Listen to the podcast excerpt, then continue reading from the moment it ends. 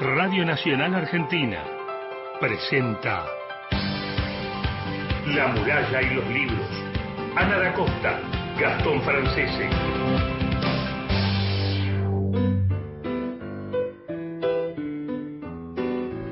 Hola, ¿cómo están?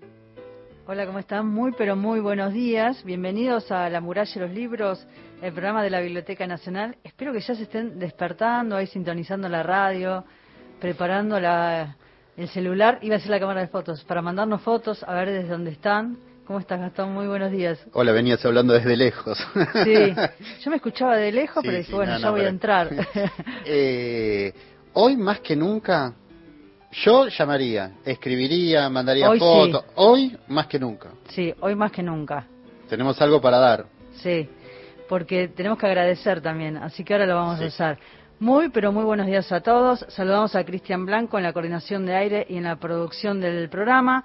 A Diego Guirao. Diego, buen día. Digo que muchas veces nos acompaña acá desde la operación técnica. Déjame decir que hay 15 grados 3 en la ciudad de Buenos Aires y que son las 7 y 2 de la mañana. Qué humedad que hay. Oh, está pesadísimo. Está pesado, húmedo. Bueno, pero vamos a arrancar la mañana, después va a salir el sol y esperemos Sí. tener un lindo sábado.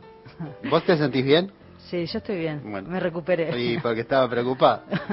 Se Sí, sentía mal, estaba malita. Ah, no. pero yo estoy bien, estoy bien. Me, desperté temprano y dije, bueno, vamos para la radio. vamos a presentar a nuestra invitada y decía Gastón que hoy más que nunca llamaría. ¿Por qué? Porque vamos a estar sorteando. Hace mucho que no lo hacemos, Sí, mucho. Les ¿no? diría que casi estos este año y medio de Y pandemia por la pandemia, claro. que no lo hicimos, pero me parece que este es un buen momento hoy para hacerlo.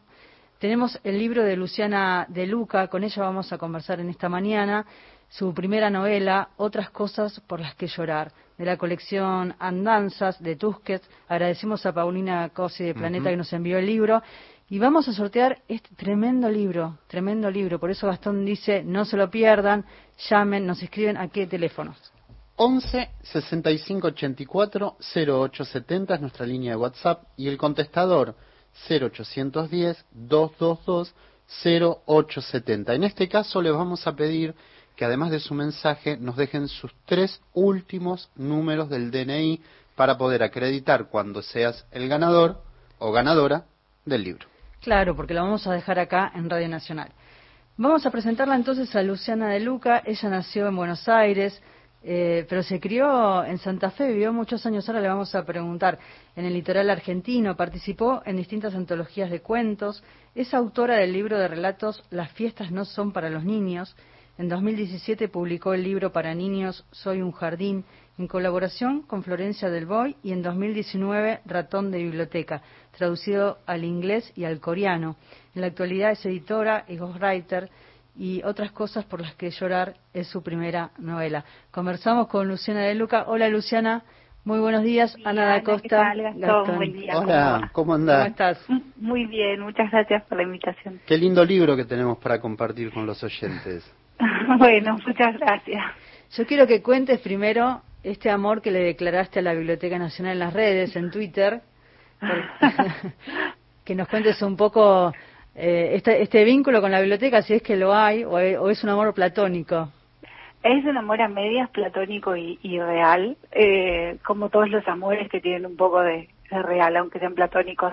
Yo siempre fui muy ratón de biblioteca, por eso creo que escribí el- ese libro para chicos y, y- y chicas, y mm, siempre fui muy de ir a la biblioteca.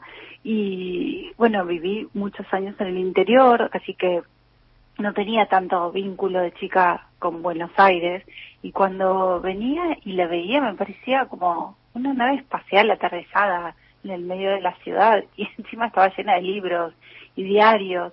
Y, y todas las veces que fui eh, no vivo tan cerca pero pero he ido un montón de veces llevamos a, a- a los hijos hemos ido a presentaciones me genera como una cosa también como si fuera algo extraterrestre no como algo depositado ahí y, y del orden medio de, de lo de lo sobrenatural nada me encanta y, y me encanta cada vez que voy es es como muy emocionante bueno me gustan mucho los libros entonces es como reúne todas las condiciones para ser el lugar perfecto.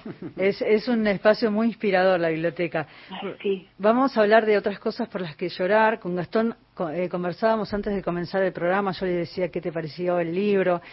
Y uno queda muy atravesado por esta historia, esta historia que vos la dedicás no solamente a, a Carolina, a tu abuela, sino a todas las mujeres, como que ahí conviven retazos de muchas mujeres, ¿no? Uno puede ver la novela y puede leerla como una especie de caleidoscopio, de mapa, no solamente de la memoria, de la pérdida de la memoria, sino también de una época. Y yo me voy a sumar a esto que estás diciendo, esta idea, en, la próxima pregunta, porque me encantó.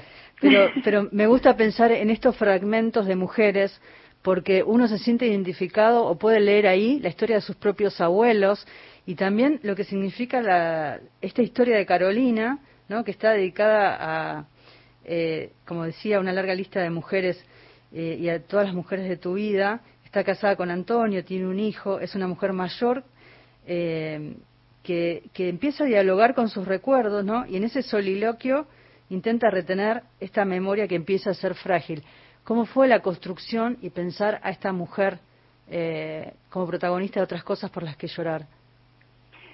Bueno, fue, fue un trabajo de, mucho tiempo y pensaba, hace un ratito pensaba como, bueno, no, no hubo una intención inicial de escribir esta novela y esta voz de esta mujer, hubo un desvío de otra cosa que estaba escribiendo y a partir de ahí lo que, lo que pude experimentar fue un trabajo de mucha libertad que, que a veces, digo, en la vida cotidiana y en la vida diaria de, no sé si les pasa a todos y a todas las personas, pero uno no experimenta por ahí tanta libertad, ¿no? Como tanta falta de, límites y eso es muy emocionante y muy estimulante, a la vez a veces puede ser un poco aterrador eh, y, y, apareció la voz de Carolina, que es un personaje que ya estaba en, mi vida y ya estaba en, en, textos que había escrito.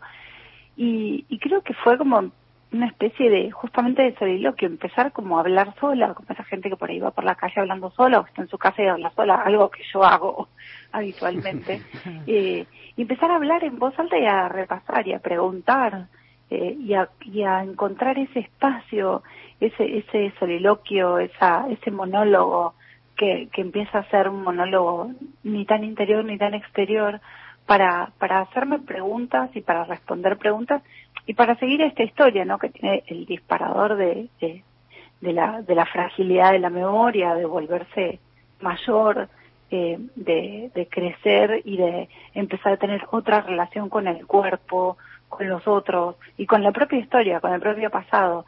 Eh, la empecé a seguir, empecé a, hubo como una relación de confianza con esa voz y la empecé a seguir porque necesitaba seguirla y ver para dónde iba. Realmente no hubo una premeditación hasta un punto un poco posterior en, el que, bueno, ya hay un cuerpo sobre, sobre el que trabajar, sobre un cuerpo literario, ¿no? Sobre el que empezar a trabajar y de alguna manera tomar cierto control, pero inicialmente creo que la historia me tomó más a mí que yo a ella.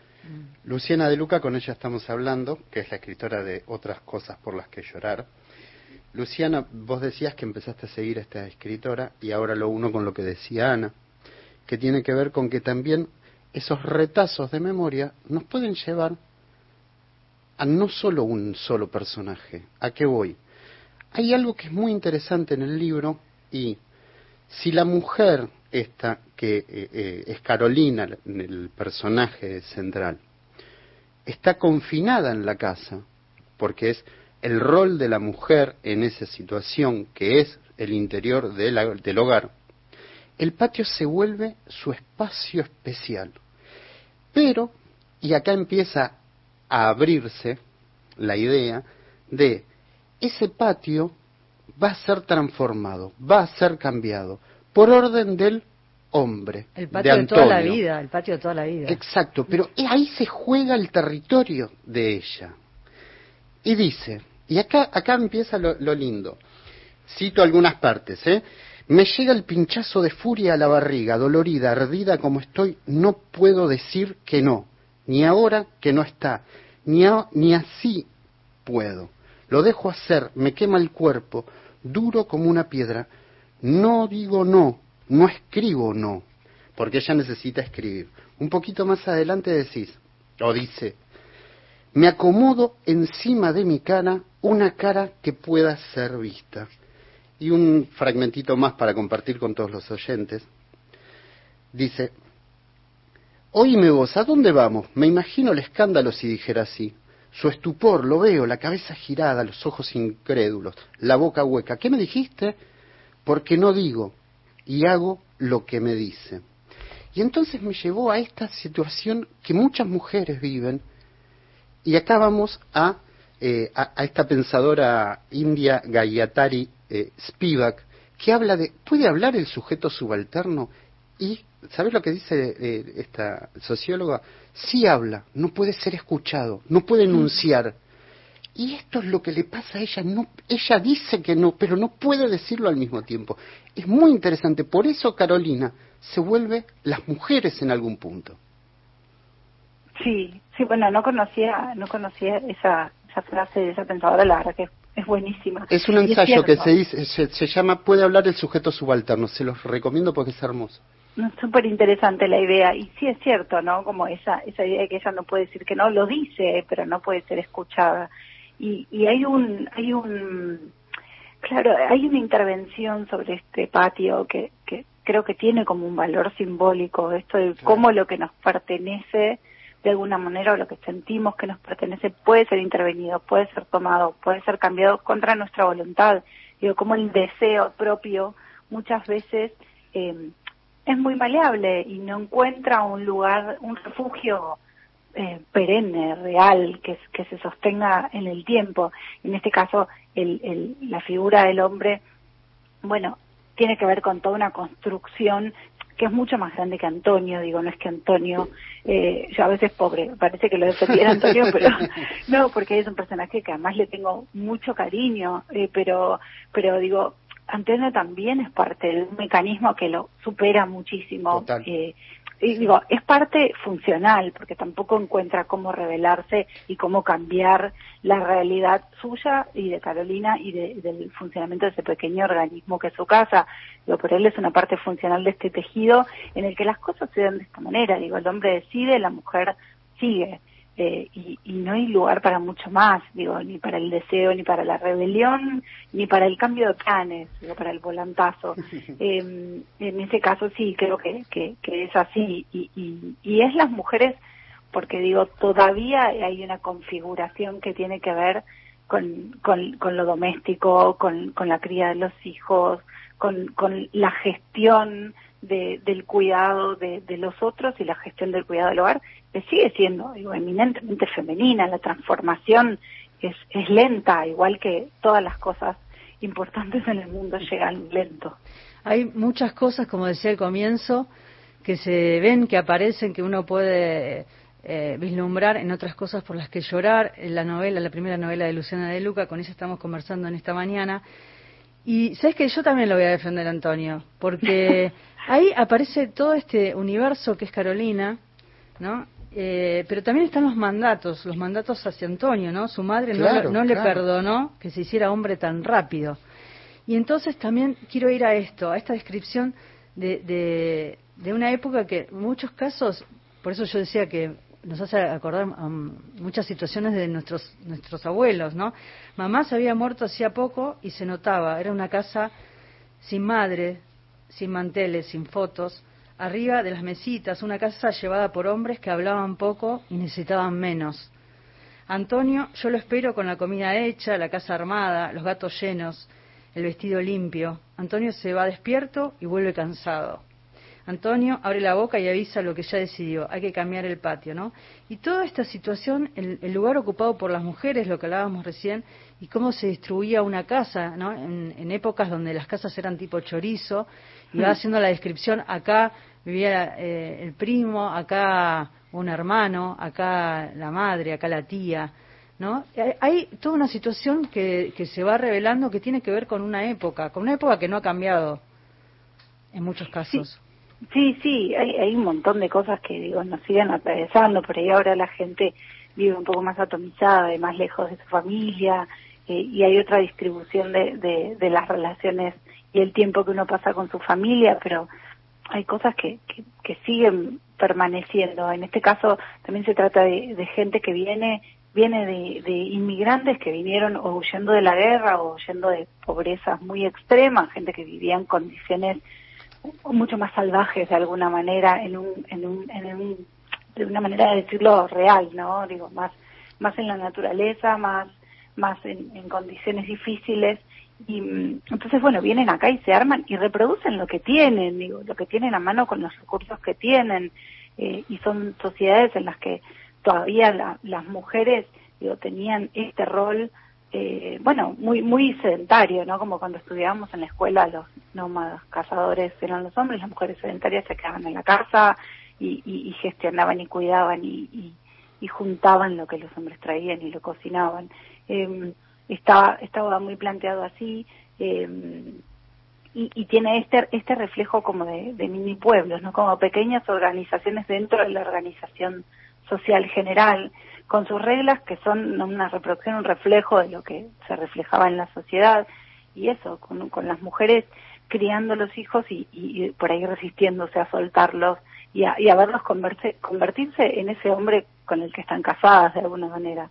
Vos sabés que yo tengo, Luciana de Luca, con ella hablamos, eh, y, y, a Ana también le voy a decir, vamos a discutirlo, pensarlo entre los, entre los tres, ¿no? Sí. Yo tengo una cierta ambigüedad con Antonio, porque por un lado puedo decir, Antonio se va despierto y vuelve cansado, se gasta en el trabajo todas las palabras que tiene en la boca, las que tiene las reservas. Es un hombre que realmente se esfuerza por ese hogar.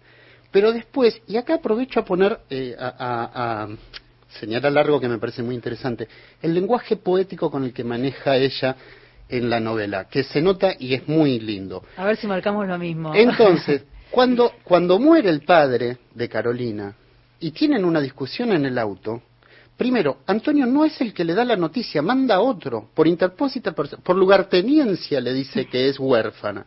Pero además, el auto espera prendido en el garage, ronroneando. Me acomodé y le pregunté a la guantera, ¿dónde está? Y me contestó el, espejo. Está con las tías, ella se va a ocupar de todo. El cinturón de seguridad me acarició el pelo. No llores, dijo.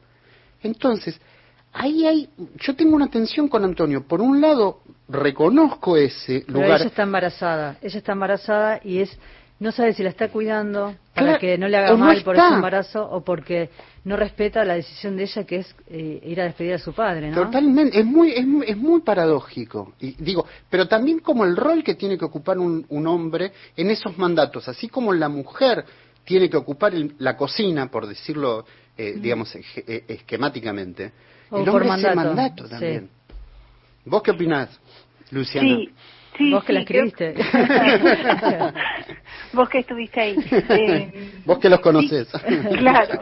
Bueno, sí, creo que sí, que también, digo, está esta cosa, ¿no? De pensar que, que todos, eh, que, que, digo, hay una parte de la sociedad sometida a mandatos, sería como ser eh, por ahí un poco, nada, dejar de lado algo que, que es un poco irreversible y, y un poco a veces tremendo, ¿no? Que todos estamos atravesados por mandatos y que, y que en cada época hemos ejercido roles que nos son ajenos de alguna manera o, o la- a los que terminamos acostumbrando, digo, así como recibimos un lenguaje cuando nacemos y lo hablamos, y no sé si nos cuestionamos si realmente queríamos hablar español, por ejemplo.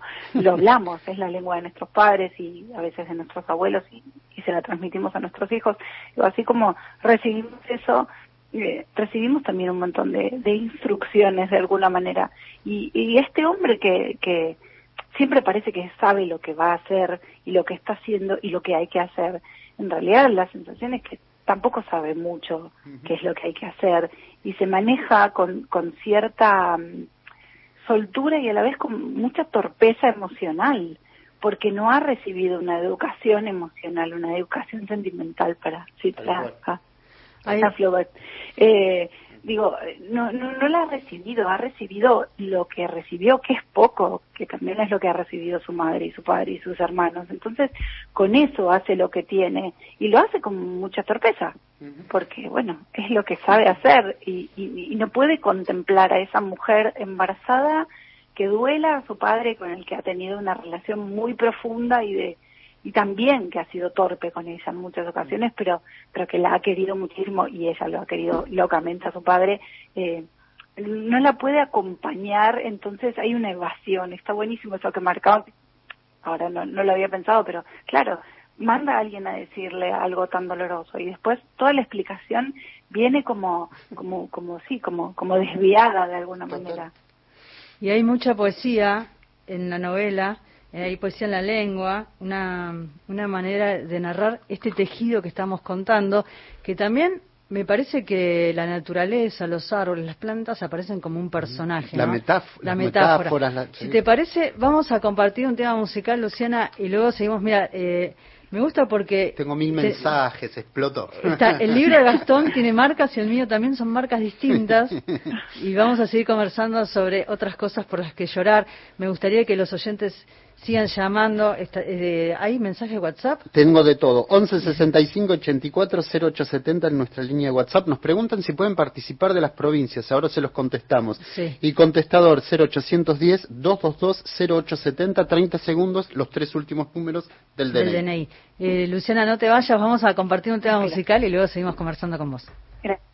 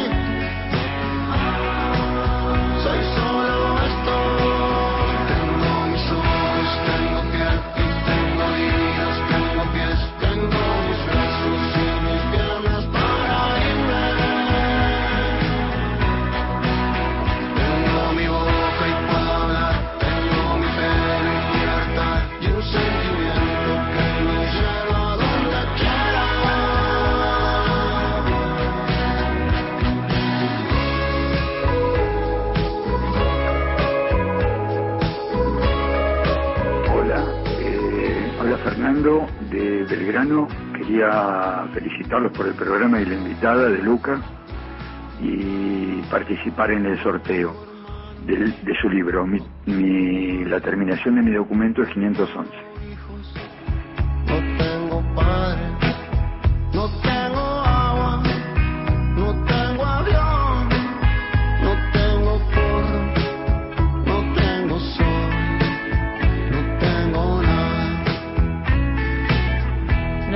De Vicentico, pero acá tenemos, acá tenemos Tengo un montón de mensajes. A ver, vamos. Buen día, gente. Eh, muchas gracias por el programa. Eh, dice eh, Jorge de Santos Lugares. Buen día, me interesa participar. Uy, se me mueven, lo, porque llegan Sí. mensajes y me cambian el, el- el- la Ah. línea. Buen día, me interesa participar por el, por, el- por el sorteo. Patricia de Floresta, DNI. Eh, no me pierdo a palabradas, maravilloso programa, gracias. Gracias. Eh, hola chicos, felicito por el programa. Si pudieran decir algo sobre la salud de María Moreno, creo que se está recuperando, ¿no? María Moreno se está recuperando, sí, sí, de a poquito. Eugenio, que nos deja sus tres últimos números del DNI. Nos preguntan desde Córdoba si pueden participar. Sí, pueden participar de todo el país, De ¿no? todo el país, se lo vamos a mandar por correo. Vamos Sin literatura, sin música, qué amargas esta vida, Diego desde Rosario. Buenos días, Ana y Gastón, soy Enrique. DNI 143, participo del sorteo del libro. Subí a mi terraza para sacar una foto, pero solo encontré un par de estrellas. Ay, eh, perdidas atrás de la bruma. Qué Leyeron lindo. los cuentos que les mandé por mail, todavía no pudimos. ¿Quién es? ¿Quién es? Le mando un beso. Eh, Enrique de Rosario. Un beso grande, Enrique. Gracias por la foto. Y buen día, lin- qué lindo libro, me anoto eh, al sorteo. Leo Vita de Merlo y, y nos deja el DNI. Bueno, hay más. Av- pero avisamos, ¿eh? Después nos llamen a último minuto porque no nos va a dar tiempo a hacer el sorteo.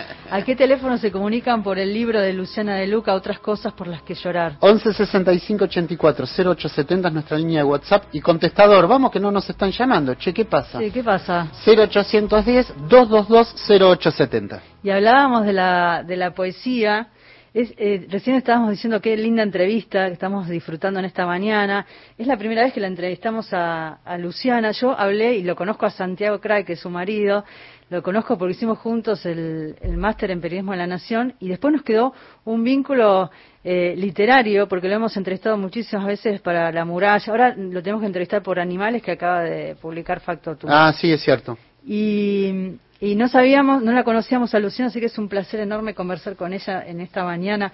Luciana, hablábamos de, de la poesía en, en tu novela y quiero compartir la presencia de, la, hablábamos de la metáfora y de los personajes y la naturaleza que aparece ahí, ¿no? En este patio que Antonio decide cambiar, ella dice, a las plantas les hablo de Pierino, de los violines, de mi papá y su almacén con su pequeña biblioteca anarquista. Los árboles son viejos, sordos. Ya sé que es tarde para acostumbrarlos a los cuentos, pero todavía me quedan las hojas tiernas, los bulbos que no se abrieron, las raíces que se acurrucan en la tierra.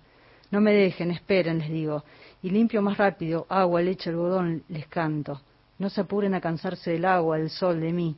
No se sequen. Canto, agua, algodón, polvo, díganles ustedes, les grito a los árboles. La boca contra la corteza, como se les grita a los viejos, muy viejos en los oídos. Les ordeno a los árboles. Ustedes que son más grandes, que vieron todo, que están acá desde antes, díganles que esperen. Me gusta este trabajo donde la poesía, y me gustaría también que hables de tus influencias vinculadas con la poesía, ¿no? La, poesía se desliza todo el tiempo en la novela. Sí, sí, eh, la poesía es algo que me, me gusta mucho y la, la voy encontrando y la voy buscando siempre, ¿no? Estoy como a la pesca de, de, de, poesía, es como si la necesitara, la necesito como lectora y como escritora, ¿no? Porque antes, antes que escritora siempre fui lectora eh, y leo un montón de cosas, pero, pero lo poético es algo que está muy, muy profundo, como en el entramado de lo que, del, quizás configura un poco una manera de ver el mundo, ¿no? Que a veces es intensa y, y, y, y- y sufriente a veces, como puede ser alguna poesía, y otras veces es, es más liviana y más alegre, pero me gusta la poesía y, y, creo que es eso, ya es mi manera de ver la literatura, no, no sé si podría escribir de, de otra manera.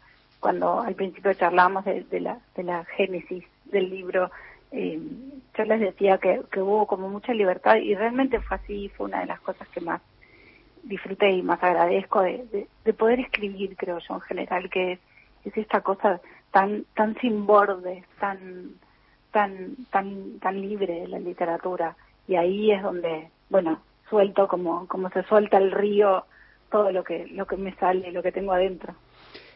Luciana, eh, me sumo con lo que dijo Ana y vamos al patio ahora. por, por ese espacio simbólico que representa.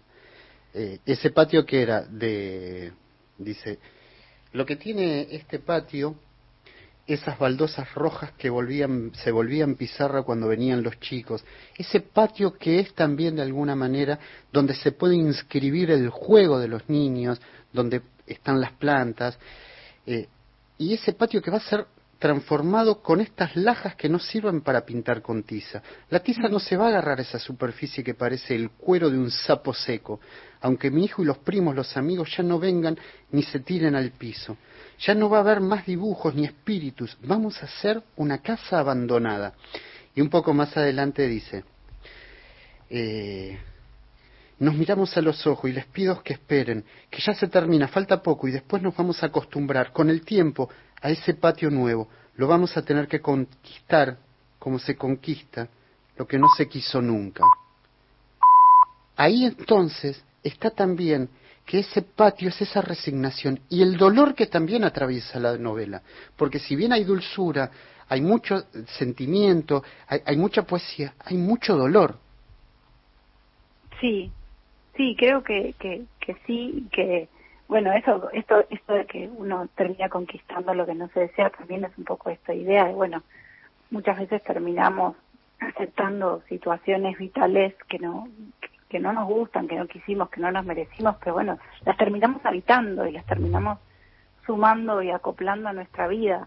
Eh, hay mucho dolor porque hay mucha soledad, porque hay mucha imposibilidad de decir, porque hay mucha imposibilidad de, elegir y de, y de y de manifestar el deseo y de que ese deseo se, se, se transforme en un cambio, en algo, en algo realmente vital. Y, y creo que el patio y los chicos jugando y esa cosa de las voces y la vida que, que están las plantas, que están los árboles, que están los animales, es, es compañía, es vitalidad, es la vida que crece y que se desenvuelve y va hacia donde tiene que ir. Y, y me parece que Carolina se siente como muy sola en ese sentido, eh, que se le van de alguna manera yendo como, como estos espectros, ¿no? Quedan los espectros de lo que hubo y el patio es el lugar tan, tan libre, tan salvaje de alguna manera, eh, pasa a ser algo funcional, algo como que bueno, le cambio el piso, lo hago de nuevo, ¿no? Esto lo saco de acá y lo pongo acá y ella ve toda una armonía en esa naturaleza, una, una armonía y a la vez mucha anarquía eh, que ella acompaña y que trata de cuidar para, para que siga creciendo, para que siga floreciendo.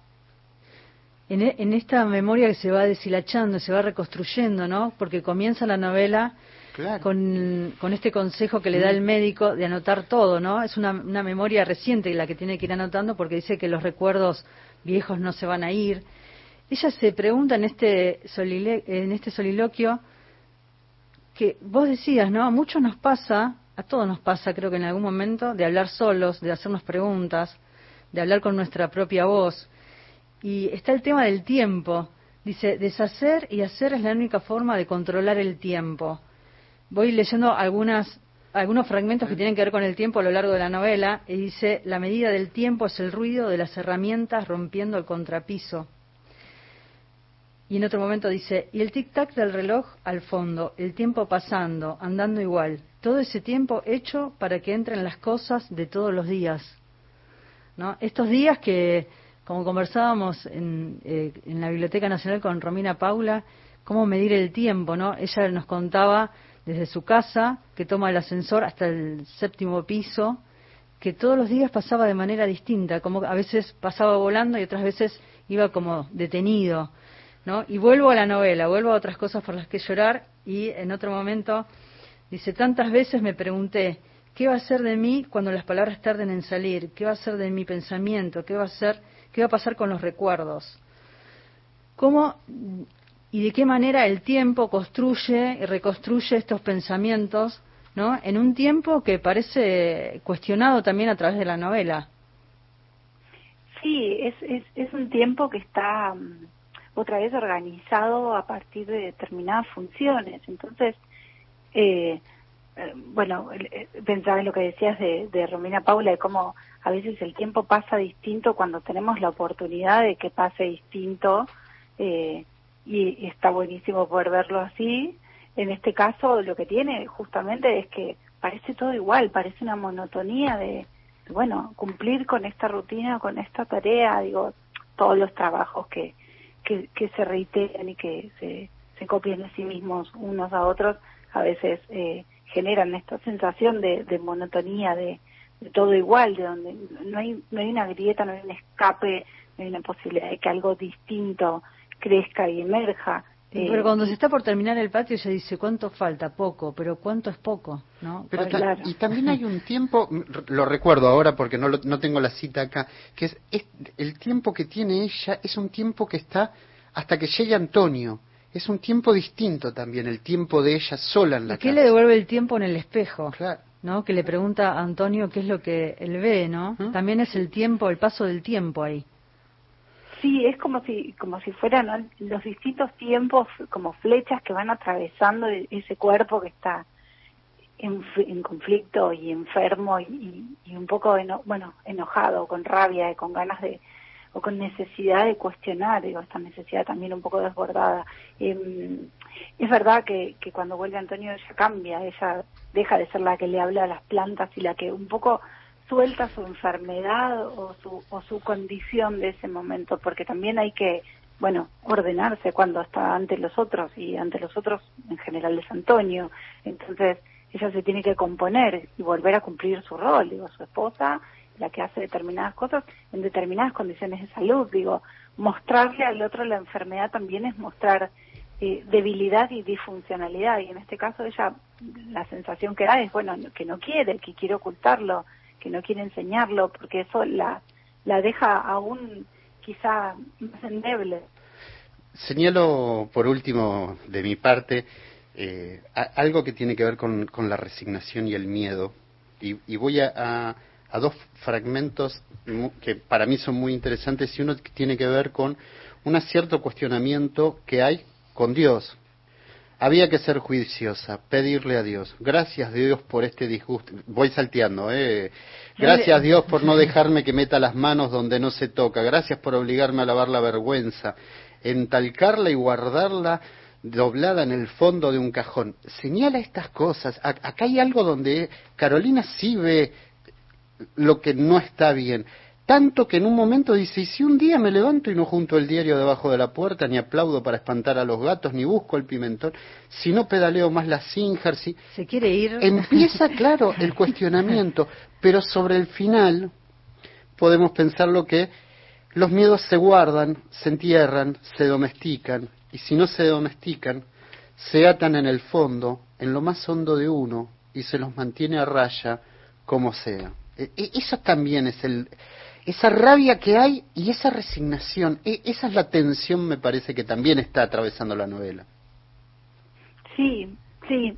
Eh, bueno, esa resignación tiene también con, con este arraigamiento muy profundo de esta idea de que no se puede protestar, que no se puede cambiar, que no hay, eh, o, sí se puede protestar, pero no se puede cambiar. Digo, que esta idea de que, bueno, el destino es este, y, si uno tiene miedo, bueno, se lo traga, y si uno está enojado, y bueno, cuando llega, cuando llega el esposo se compone, igual tiene que hacer las cosas.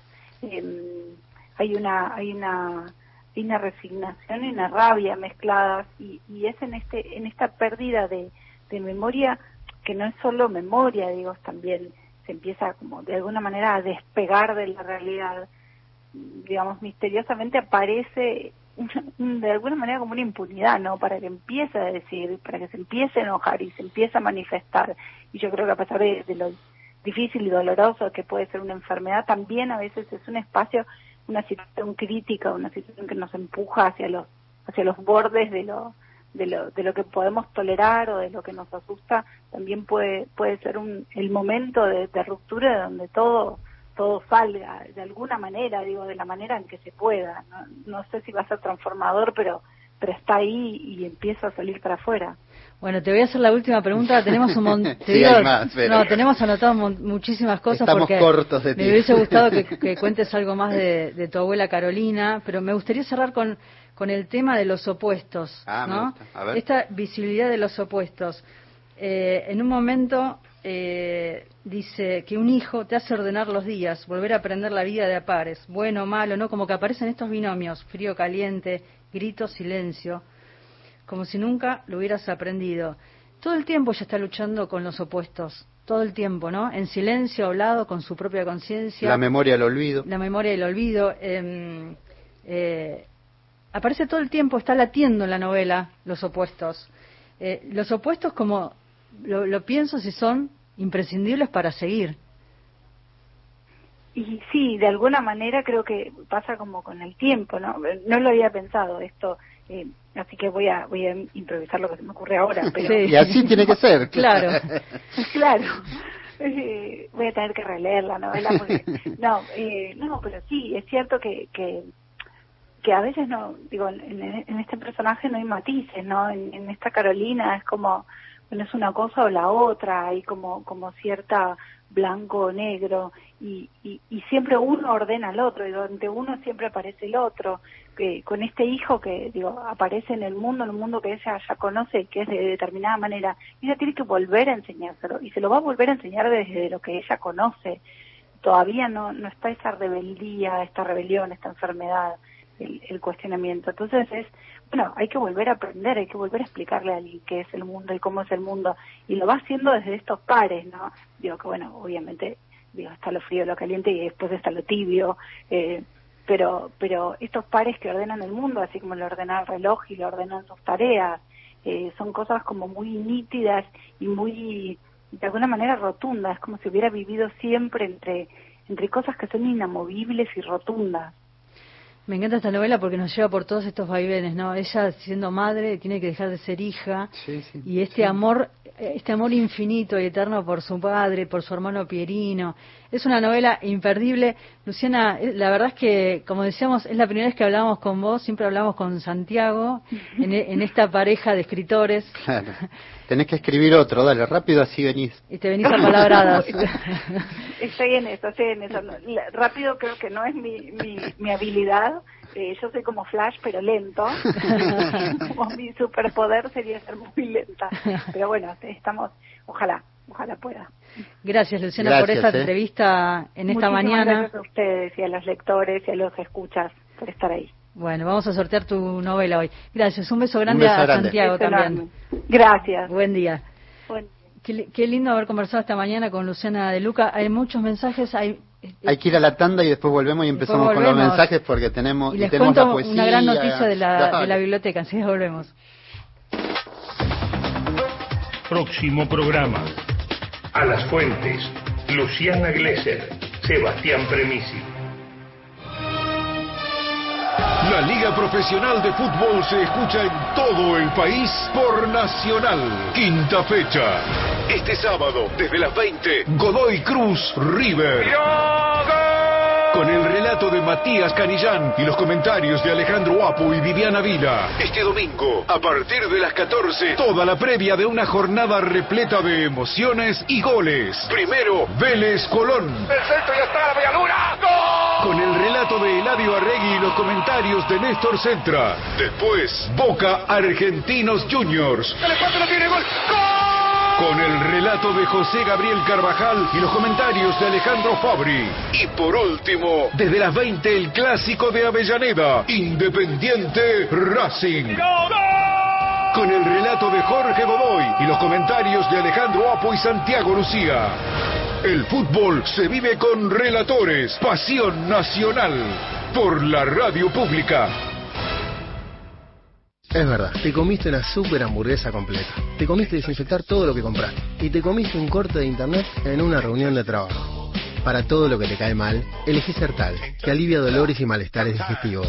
Sertal, qué felicidad sentirse bien. Hola, mami, ¿cómo estás? ¿Estás sentada? Te quería contar. Ya sé. Voy a ser abuela. Voy a ser abuela. Voy a ser abuela. Para las madres que saben todo, una noticia que no se esperaban. Reconocemos un año de aportes por hija o hijo. No es un regalo, es un derecho. Entérate más en anses.gov.ar. ANSES, Reconstrucción Argentina. Argentina Presidencia. La música que nos une. La clave, Fena de la Mayora, sábado de 17 a 19. Nacional. La radio pública. La muralla y los libros, con Ana da Costa y Gastón Francese.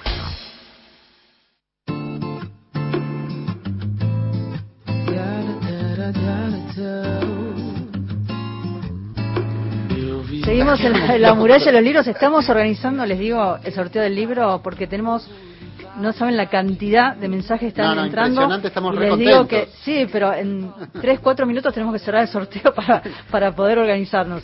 Eh, vamos a ir a la poesía, Vamos, no se vayan dale. hasta las 8. Hay, hay noticias también de la biblioteca que quiero compartir con ustedes. Enseguida volvemos. Vamos a compartir la poesía. Alfonsín Storni. Siempre estás como ausente de la tarde. Raúl González Muñoz. Hola, ¿cómo están? Mi nombre es Gabriela Álvarez, soy de Santiago del Estero y les voy a compartir unos poemas de mi primer libro que se llama Migraciones, editado por Ediciones en Danza. Espero que les guste y muchas gracias por la escucha y por la invitación.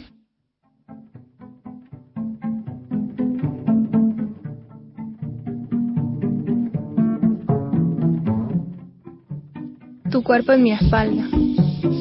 Andamos rotos y somos la textura de la desintegración, aquello que comen las aves y alimenta a sus crías. Vaciamos las cosas o demoramos su tiempo, La carne nos entierra o nos devuelve al centro, y para anochecer cuelgo tu cuerpo en mi espalda. No quiero perderte cuando veas mis ojos. Quiero penetrar los bosques, llenar los huecos con la luz, como si nuestra voz fuera la extensión del calor que creamos. Juntos aprendimos cómo vestirnos sin vernos la piel. Los golpes de los ojos edifican pequeños territorios donde enterrar el reflejo. Con dos basta para cantar o callar. Si te presto mi niñez, podrás venir a buscarme. Quisiera nacer en el origen de nuestros brazos, pero solo recuerdo el día en que abrí el pecho y rosas brotaban entre mis muslos. No supe correr hacia la claridad y dejé mi cuerpo lavándose en el aire.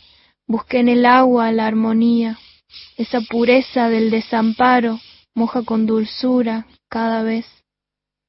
Necesito respirar, dejar el fuego que perdura, sentir que no soy un ave demorada y a veces no sé qué calor tomar, qué fuego prender para dar mi señal.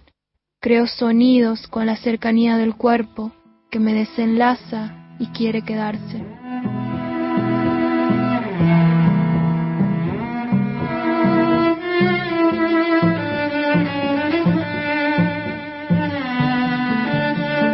Y polvo, la vida que nos rodea.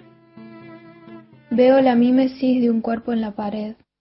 El puño basta para deshacerla, que todo caiga hecho polvo, junto a las hojas secas, la madera y los pies. Todo está ahí por la fuerza de un lazo que aprieta el sol. Dibuja una línea firme sobre mis piernas, la mano en la sombra a la que no llego, y puedo oler y ahogarme viendo la tierra caer entre sus dedos. Tu mano se asienta sobre mi hombro. Despierto, me sacudes para que regrese. En la despedida tus ojos pequeños frente al rostro vedado de la penumbra. Sientes mi pecho latir sobre tu espalda. Ves que corría para desarmar todas las plantas. Mis pies querían detenerse, voltear mi cuerpo y que estuvieras lleno de luz y polvo. En la mano guardé nuestra música, cada objeto que no tocamos, cada parte que nos vio nacer y morir. Haré mi vida de la guerra y el origen, como un pequeño mundo en conflicto, un cuarto y mi cuerpo desnudo. Junto mis manos, las ahueco y dejo un espacio para el rostro. Hablo, te canto en voz baja. Apoyo mis ojos en tu centro y veo tu danza en mi oscuridad. Hay algo de natural en mí que me hace sentir la pérdida y el engaño. Repito como un credo, no me importa si me dicen que así no se ama. Yo amo la vida que nos rodea, y aún en este territorio puedo sentir el coraje que dan los muertos.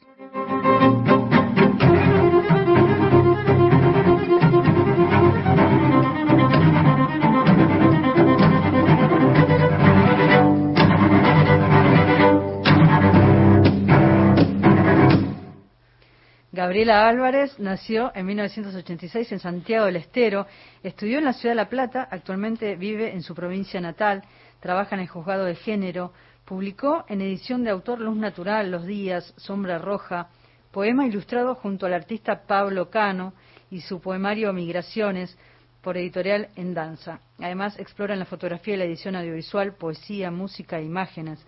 Estudió con el escritor Javier Galarza, actualmente en clínica de obra con la poeta Laura Forchetti. Vos sabés que cuando la convidamos a participar, justo el hermano entra y se le declara el COVID.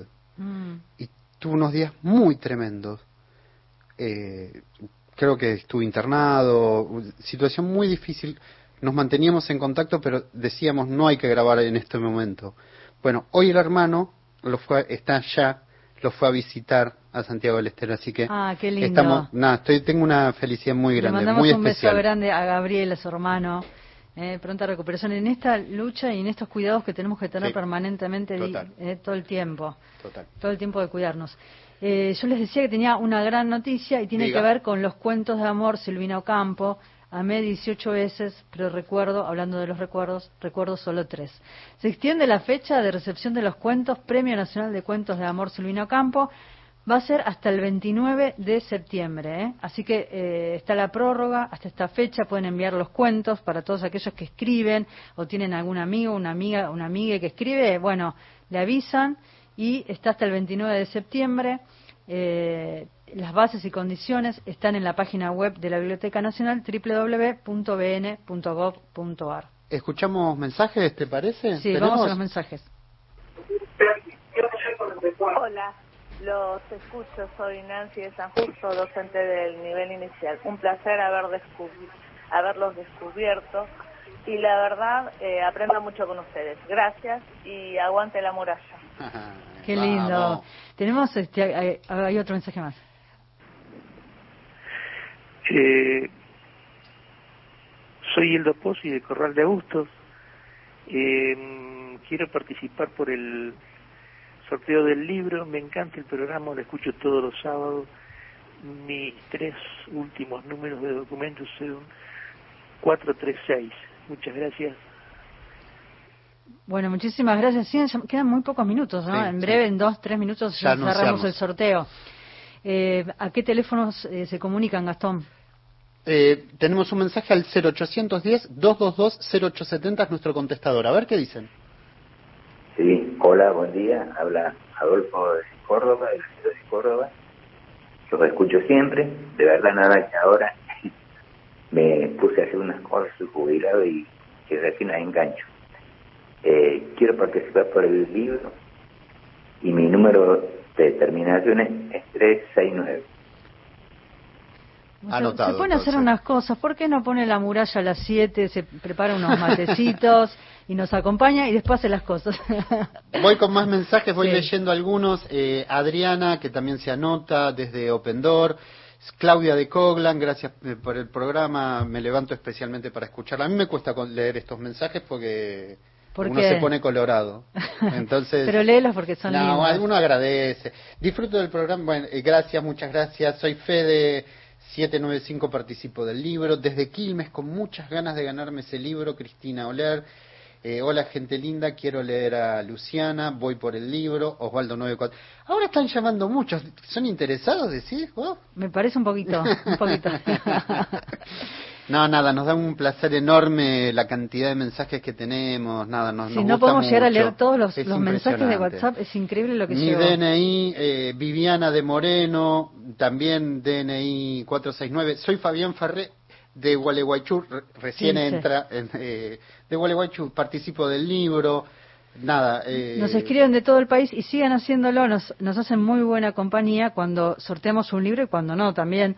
Eh, hoy conversamos con Luciana de Luca por su primera novela, Otras cosas por las que llorar, que la recomendamos muchísimo. Y les quiero contar otras cosas de la biblioteca. Continúa el relevamiento de autoras y autores eh, que se suman de esta manera a su catálogo.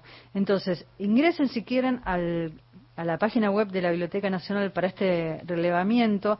Es parte de este proyecto que la biblioteca intenta eh, y propone identificar y conocer a quienes escriben en nuestro país. Así que si quieren, y ustedes son autores, ingresen a la página web de la Biblioteca Nacional, está el formulario de datos de autoras y autores locales de la República Argentina, así forman parte de este catálogo nacional. Y mm, si quieren saber, eh, también continúa el ciclo de cine de la nave de los sueños todos los martes, que es a las 19 horas. Primero hay una charla con el director y luego la película. Se viene la de Pintor, ¿viste? Sí. La de Oscar Pintor, Pablo Pintor. ¿Sabías eso? Mira, estoy al tanto Contala, de esto y yo estoy al tanto. Memoria fotográfica. Se las martes. recomiendo. Yo la había recomendado el año pasado. Sí. Porque justo había estado en contacto con Valeria, que es la hija de Oscar Pintor, y ella me contaba ese proyecto, nada, y en Se- estos días... Este martes, este Claro. martes a las 19 horas se va a ¿Viste que estoy proyectar desde el canal de YouTube de la Biblioteca Nacional, que hay muchas actividades, hay muchas eh, eh, columnas que se van subiendo de José Pablo Feynman. Bueno, pueden entrar y mirar todo lo que hay y también al, al canal de YouTube del Museo del Libro y la Lengua, que está esta maratón de conferencias feministas que si se las perdieron pueden ingresar y volver a escucharlas. Buen día, estoy despertando con sus palabras por primera vez. De casualidad quedé en este dial. quedé atrapada por ustedes y por la hermosa historia que me cuentan. Estoy eh, queriendo esa novela. Nos dice, eh, no nos da el nombre eh, y nos, de- nos deja el DNI. Dejen siempre el nombre y los últimos tres números del DNI. ¿Vamos con más mensajes o con más noticias? ¿Qué querés? Vamos con la música, ¿te parece? Ah, tenemos, claro. falta estamos- la música. Estoy Tierra perdido. Sagrada, Man Ray. Enseguida volvemos con el cierre.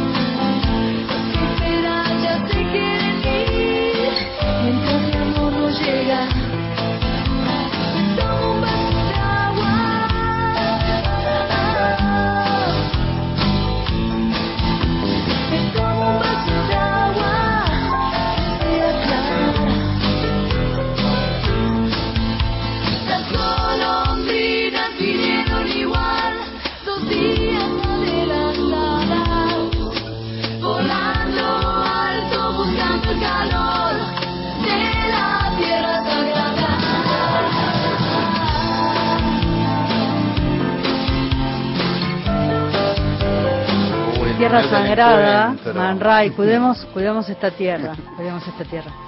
Anuncio el ganador, pero antes digo, hola gente linda, quiero leer a Luciana, voy por su libro, Osvaldo. Muy bueno el programa, a veces también lo ve, nos ven encuentros, dicen Apalabradas. Yo por ahora estoy, hay que ver si me dejan seguir. Sí, ya estamos, estamos grabando la segunda temporada de Apalabradas, que es un proyecto que nos da una enorme Sí, satisfacción porque acercamos a, a los autores a la gente, ¿no? Que es nu- nuestra idea, Sí. no solamente a través de la radio, que también la amamos, por eso estamos acá, por eso me levanté esta Sí, mañana. sí, tal cual, tal cual. Te digo el ganador. El libro va para Salta y se va para Amanda con DNI 562. Te va a estar llamando nuestro productor para coordinar el envío. Así Y- es. Pero quédense tranquilos que cada tanto vamos a tratar de hacer esto. Sí, más hoy, hoy fue impresionante la cantidad de, de mensajes, los oyentes. Gracias, gracias a todos por la compañía, por estar ahí como cada sábado del otro lado. Nos da una enorme alegría también sumar nuevos oyentes y, y bueno, y acá aprendemos todos y conocemos a, a nuestros autores, autores argentinos. Nos despedimos. Gracias, Diego Aguirao, en la operación técnica. Gracias. Vamos a tomar un vaso de agua, así que hoy, ¿cómo hablamos? estuvimos corriendo. Cristian Blanco en la operación técnica, Gastón Francese, Ana Costa quienes habla. Gracias, que tengan muy buena semana, cuídense, así nos cuidamos entre todos. Y feliz que la vacunan a mi mamá esta semana. Beso grande, chao.